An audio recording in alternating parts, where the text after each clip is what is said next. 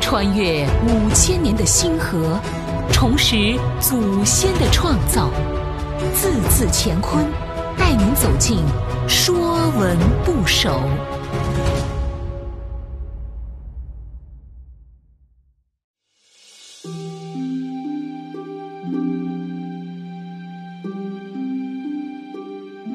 《说文不首》气，说到气。一定要追溯到我们古人是如何看待世间万物，如何去认识生命的。古人观察宇宙世界的时候，发现天地间充塞着一种无形无状的物质，它贯穿万物，以不同的形式聚散离合。古人用气来称呼它。气是在道的支配下形成的一种产物。万物一气，道立于两。这个两就是阴阳。道无体也，无方也，以冲和之气鼓动天地之间，而生养万物。天地间一切事物，包括日月星辰在内，都是在阴阳二气的推动下，日夜不停地运转着。气动万物生，气止天地和。当所有的气都停止运行的时候，天地万物将重归混沌。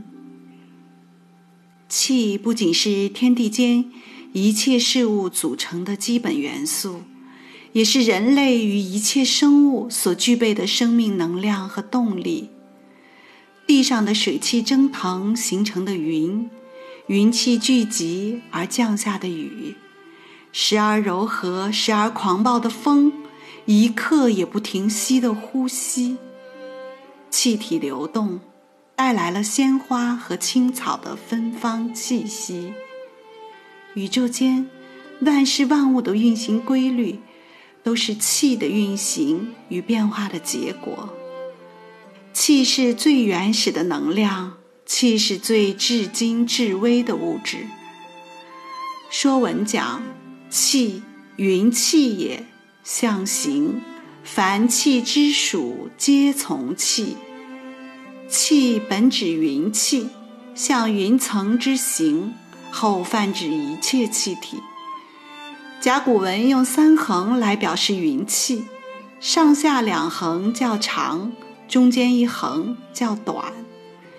与甲骨文三字的三横等长有区别。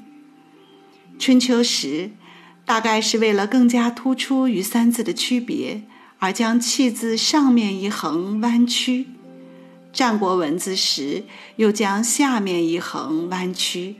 这个字形一直沿用至今。凡气之属，皆从气。用气的元素造出来的字。都有气所代表的含义，比如氛围的氛，比如氧气的氧，氢气的氢，这些由气的元素造出来的字都有气体的含义。